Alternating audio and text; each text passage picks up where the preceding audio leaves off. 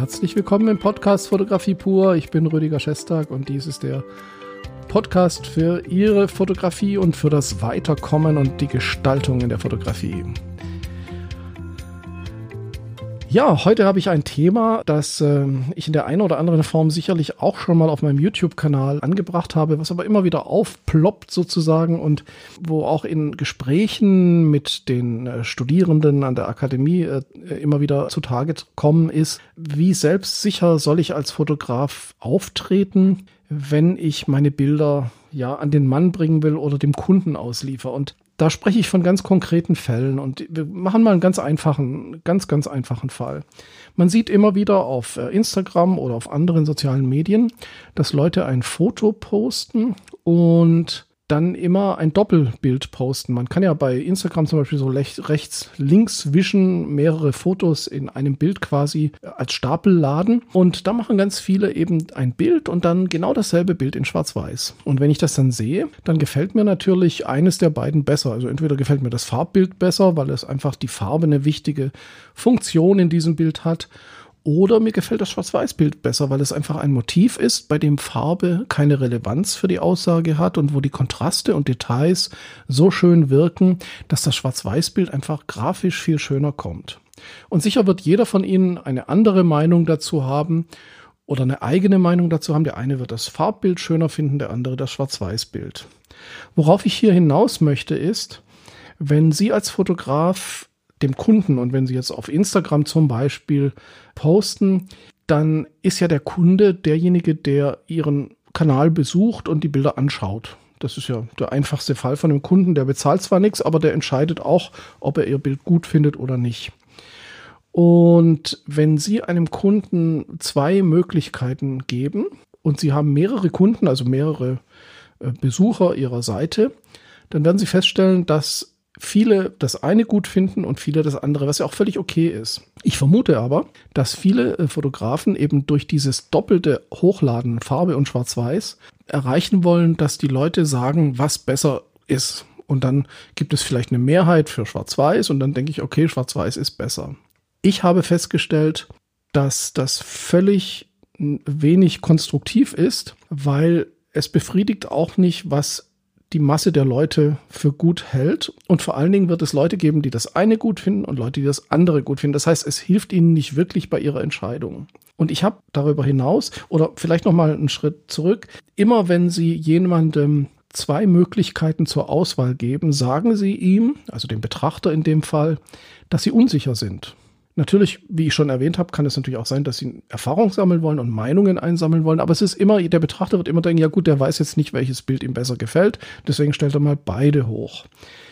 Und äh, ich, ich vergleiche das immer so ein bisschen mit, wenn Sie irgendwo auf eBay oder was weiß ich wo äh, einen Artikel verkaufen wollen, irgendetwas Gebrauchtes, und Sie schreiben dazu Verhandlungsbasis x Euro, sagen wir mal 100 Euro, Verhandlungsbasis 100 Euro, dann signalisieren Sie doch dem potenziellen Käufer mit diesem Begriff Verhandlungsbasis, dass sie gar nicht daran glauben, 100 Euro zu bekommen. Meine Frage ist dann, warum schreibt man Verhandlungsbasis hin? Dann wird man doch, dann ist es praktisch ein Siegel dafür, dass man diesen Preis nicht bekommt. Das ist doch eigentlich Blödsinn. Es zeigt Unsicherheit. Ich weiß nicht, ob ich nicht zu hoch liege. Schreiben Sie doch hin 100 Euro. Verhandeln tun die Leute sowieso, aber vielleicht schaffen sie es, eben 100 Euro zu bekommen. Genauso ist es. Schwarz-Weiß und Farbbild. Entscheiden Sie sich, machen Sie das Schwarz-Weiß-Bild, laden Sie das hoch. Und wenn dann die Leute sagen, das sieht aber doof aus, dann können Sie ja nochmal überlegen, ob das Farbbild besser wäre. Aber in der Regel macht es mehr Sinn und es wirkt einfach äh, sicherer, wenn Sie sich entscheiden. Und da komme ich jetzt eben auf den nächsten Step oder das nächste Level.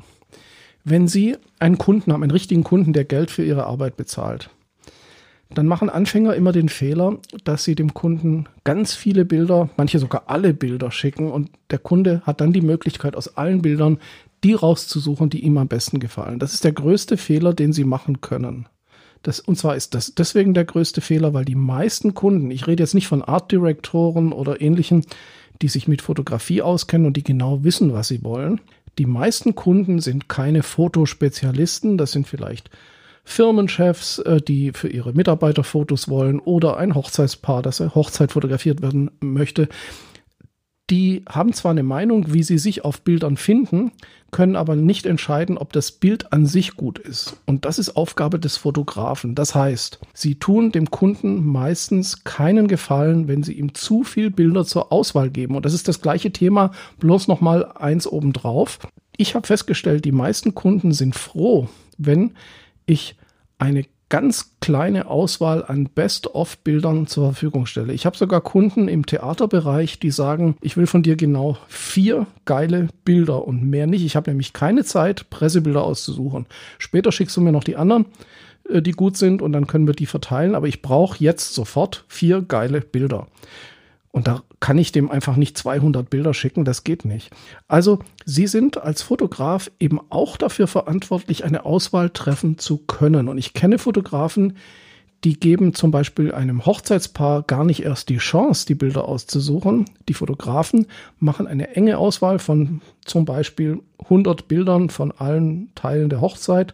Und ähm, diese 100 Bilder gibt's und sonst nichts. Ich habe auch festgestellt, und das ist auch ein ganz wichtiges Learning, wenn Sie einem Kunden, und das ist fast immer so, wenn Sie einem Kunden zehn Bilder zur Auswahl geben, er braucht ein Bild und Sie geben ihm zehn Auswahlbilder. In den allermeisten Fällen wird der Kunde das für Sie nach ihrer, also jetzt meiner Meinung, dem Fotografen, schlechteste Bild auswählen. Es ist immer so. Dann denke ich immer so, oh, hätte ich das Bild doch nur nicht angeboten. Warum nimmt er das Bild, das ich am allerwenigsten ausgesucht hätte? Woran liegt das? Ganz einfach. Die Kunden haben andere Kriterien. So, und jetzt ist es ja so, wenn Sie jetzt, nehmen wir mal an, Sie haben einen Unternehmer, den Sie fotografiert haben für seine Webseite.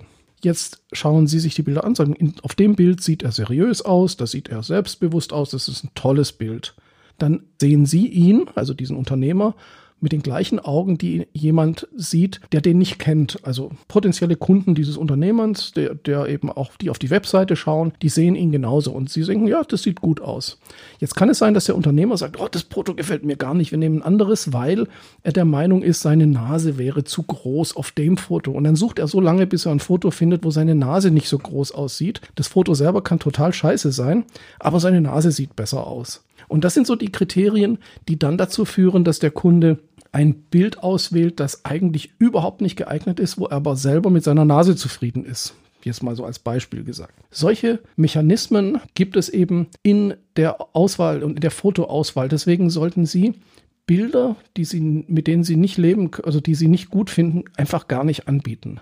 Reduzieren Sie, als die meisten Kunden sind froh über eine gute Vorauswahl. Das erspart ihnen Arbeit und sie, sie als Fotograf signalisieren, dass sie Ahnung davon haben, welches Bild gut ist. Und das sollten Sie immer beherzigen. Gerade Anfänger machen oft den Fehler, eben viele, viele Bilder oder sogar alle Bilder, manche sogar alle RAW-Bilder den Kunden zu geben. Wenn der dann keine Ahnung hat und RAW-Bilder öffnet, die unbearbeitet sind, das ist eine Katastrophe. Also, was können wir aus diesem Podcast lernen? Naja, relativ einfach. Entscheiden Sie immer selbst, was Sie nach außen geben und lernen Sie auch gute Entscheidungen zu treffen und vertreten Sie die auch gegenüber Ihren Kunden. Die werden es Ihnen danken. Es wird nicht so sein, dass die wenigsten Kunden werden meckern, dass sie äh, zu wenig Auswahl haben. Und selbst wenn Sie meckern, dass Sie zu wenig Auswahl haben, dann begründen Sie es, warum Sie der Meinung sind, dass das die richtigen Bilder sind. Wenn Sie das begründen können, wird der Kunde das auch verstehen. Wenn Sie Unsicherheit zeigen, dann wird der Kunde das Zepter in die Hand nehmen und das wird nicht immer zu Ihren Gunsten ausgehen. Das ist auf jeden Fall meine Erfahrung aus vielen langen Jahren.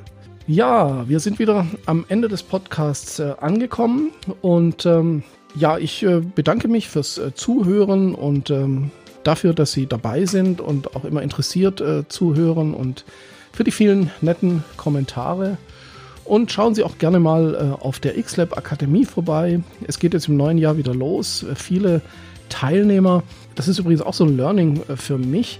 Ich habe die Akademie ja als Ausbildung Fotografie in 30 Monaten konzipiert und ich merke immer mehr, dass fast die Hälfte der äh, Interessenten, die diese ähm, Ausbildung machen wollen, gar nicht die Ausbildung machen wollen, sondern die wollen 30 Monate lang geleitet äh, Informationen bekommen, Themen und ähm, Aufgaben bekommen, die dann hinterher besprochen werden und wo man einfach so als Community miteinander verbunden ist. Das ist natürlich auch eine Sichtweise, die ich ähm, ja, gelernt habe. Bis dann und danke fürs Zuschauen, Rüdiger Schestag.